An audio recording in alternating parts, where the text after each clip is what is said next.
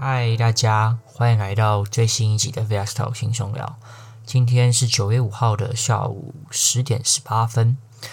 今天跟大家聊聊 NFT 是什么，它为什么会那么的值钱？那为什么二零二一年又会兴起一阵 NFT 的旋风呢？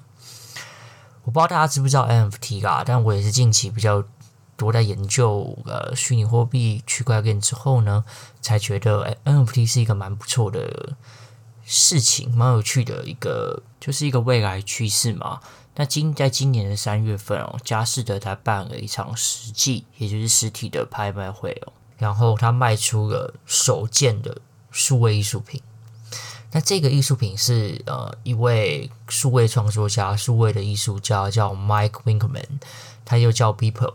他是一个就会在 Instagram 或者其他我不知道平台是什么啦，他就会在每天就会上传一些他所创作的一些图片啊，有可能是绘画或者摄影的。那他在两千零七年的五月一号的时候呢，他发表了一个新的作品，就是他每天都会创作跟上传一个新的数位的。艺术作品，把它取成是叫每一天。那他持续创作了十三年半，他在今年把他这十三年半的每一张作品拼凑成一个独立的一张呃艺术品，他把它叫做每一天，然后叫前五千天。那这张作品在佳士得三月的拍卖会进行了拍卖，那这个拍卖其实是就是。近几年来的一个创举啦，它是首次拍卖 NFT，然后也是同时可以接受呃所谓法币，就是不管美金或是欧元或是台币、人民币这些国家认可的货币可以购买之外呢，它还是可以用加密货币来购买的。它这次是可以接受以太币来购买。那为什么会说这一个特别的例子？那因为这个东西它就是很很直觉嘛，它就是今天要谈的主题叫做 NFT。那我想请大家猜一下，呃，他每一天前五千天这个作品最终被卖了多少钱？给大家三秒可以想一下，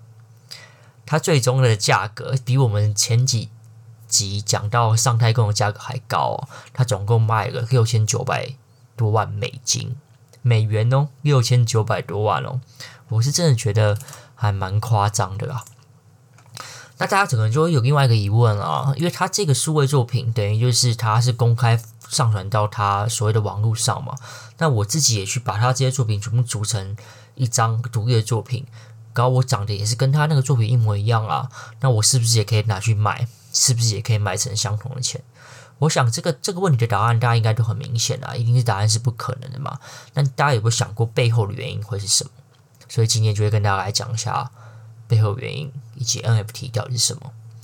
？NFT 它全名叫做 Non-Fungible Token，中文叫做非同质化的一个货币或是叫代币。那我们可以先从 Fungible 来这个词来看哦。Fungible 的中文叫做非同质化。那同那有非同质化就有同质化嘛？可以跟先大可以跟大家先讲一下同质化的意义是什么？代表就是它同质化可以拆解成我的理解是不是同样价值的东西？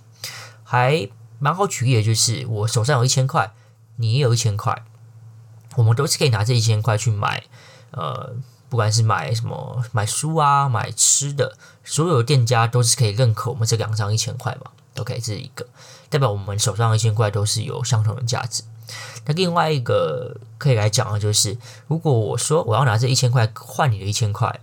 或是我要拿这一千块换你的十张一百块，你会不会 OK？你也是会 OK 的嘛？因为不管是十张一百，或是同样的一张一千块，其实同我们的价值是相等的，所以这个就是同值的一个意义。那再举另外一个例子好了，我手上有两张哥哥的专辑，OK，然后我这张是有签名的，那你这张是没签名的，然后你说你要用你那个没签名的换我这张有签名的专辑，那我的答案一定是不可能嘛。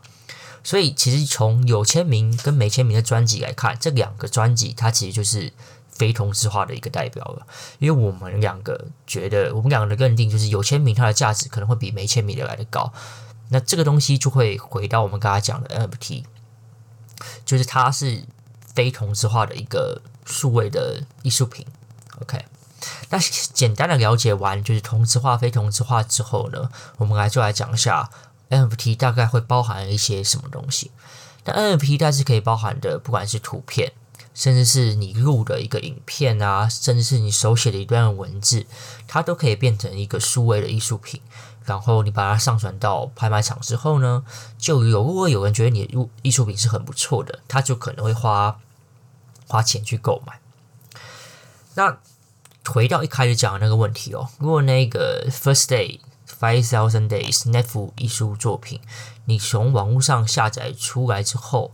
然后你拿去卖，这大家不会认可你的价钱嘛？那主要是是因为 NFT 它的背后的技术背景。就是跟虚拟货币是一样的，它是用区块链作为它背后的技术的支持。那先简单讲一下区块链会是什么？是区块链的技术。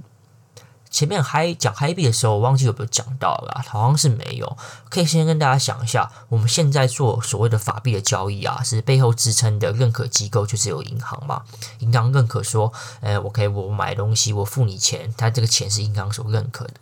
但。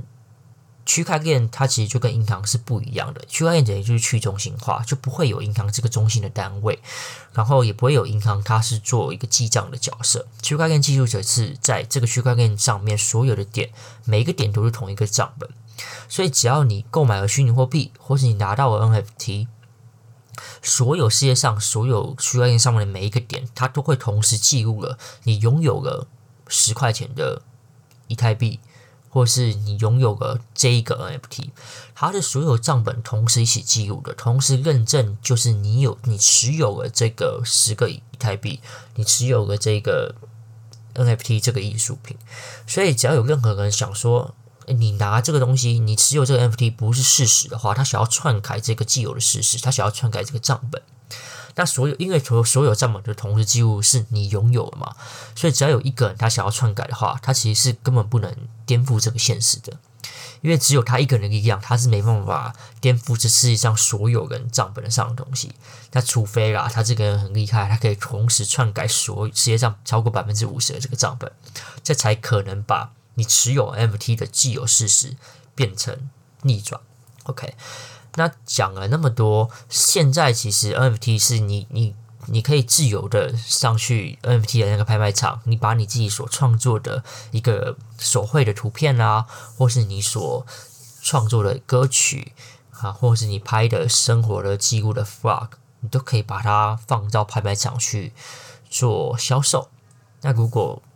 人家对你有兴趣，他就会用所谓的虚拟货币来买嘛。那买了之后呢，你就会拿到相对应的报酬。所以，其实我觉得 NFT 在这个趋势是未来世界可能会发生的，因为我一直深信啊，未来的世界可能就是虚拟的，因为从现在货币已经虚拟化了，网络其实就是一个很虚拟的世界，也蛮多人活在这个网络的世界里面，甚至是一些游戏，大家是有些人是活在游戏里面的吧。所以 NFT 作为一个数位的艺术品，我相信啊，现在货币已经货币已经虚拟化了。那数位艺术品又在虚拟化，那迟早有一天，我不知道是什么时候，嗯，人你会住进所谓的虚拟世界也不一定。所以我觉得 NFT 就是一个世界上的趋势，会不会推荐你要买呢？我觉得是可以考量看看。如果你觉得你有觉得很喜欢的一些 NFT 的作品、数位艺术品，你想单纯支持这个数位的创作者，你是可以购买的。但我觉得不要去想说要用它来致富。这个出发点就是说，你要来用它来致富的这个出发点，我觉得就是相对的不好了。因为其实像很多人就会说，NFT 这个东西就是有钱人拿来做可能转黑钱啊，或做什么现金上面操作的一个东西。我我觉得任何东西就有它的正面跟反面啦，所以我不意外会听到有这种反面的说法。但我真的认为它就是一个趋势，而且我觉得今年 N NFT 会那么的夯，主要就是因为我觉得它像是一个流行的象征吧。你可能上流社会的人，他就会说：“哎，你有没有买那个叉叉叉作品的 NFT？” 我觉得那非常的酷。那如果你没有买的话，好像就跟不上所谓的流行了。所以今天这集也只是想让大家知道，到底 NFT 会是什么。我有稍微去看了一下，你要怎么制作你的 NFT，然后你要怎么把 NFT 上到所谓的拍卖场，让人家去购买。那我研究一下，发现我觉得它其实非常的简单哦。如果你是本来就有在做一些图像、影片创作、声音创作的人，嗯，或是。我之前有看到一款 App 游戏可以变成 FT 来做发行，所以只要你是创作者，其实你就可以把你自己所谓的艺术品上到 FT 的拍卖场，就可以拿来做赚钱的用途哦。而且它上传到那个拍卖场的时候，也可以选择说，诶，我是不是要把我这 NFT 变成是全世界就只有一个？你就假设你画画了一张图，叫做早晨的街道。然后你可以设定说，我要把这个早晨的街道这张图做 NFT 发行一个，还是两万个，甚至是十万个。像刚才那个每一天呐、就是 first day five thousand days，它就是唯一一幅嘛。我查了一下，它大概是唯一一幅，所以这也是为什么，就是因为稀有性，它那个价钱才可以飙到六千多万美金。我们这种市井小民所上传的图片。你放唯一，除非是那种真的你这个机运好到一个不行，慧眼识英雄，那其实坦白讲啊，你要卖到很高的价钱，我觉得是相当有困难的。但就是一个作为一个蛮有趣的管道，是可以来看看你自己创作的东西是值多少钱的。那回过头来，我没有讲到嘛，就是你同一张图，其实网络上是可以自由复制的。那也就是因为有区块链这个技术，它是作为一个，诶，你持有这张数位艺术品的一个证明。所有区块链上面的每一个点都证实是说，诶，你是买到这个 NFT，你持有这这个 NFT 的持有人，然后你是有所谓的持有记录的。那这个区块链的技术证明了你持有它，也就赋予了这件 FT 这个数位艺术品它有所谓的收藏价值。那这个也是为什么蛮多知名创作者或是那些很稀有、很厉害的 NFT 可以飙到那么高的原因，主要也就是再强调一次，就是有背后有区块链的技术是证明你拥有它，而且是这个这个要改变你拥有它这个事实是非常难的嘛。像是我一开始讲的，你要超过百分之五十的所有的账本都说，哎，你没有持有它，你持有它的事实。才被推翻了，所以我觉得大家可以跟个流行啊，上去看一下有哪些 FT 你是蛮喜欢的，或是你是一个会画画的人，你是一个会唱歌的人，你会创作的人，你也可以把你自己的音乐啦，或是你画所绘画的东西上成 FT 来去做拍卖，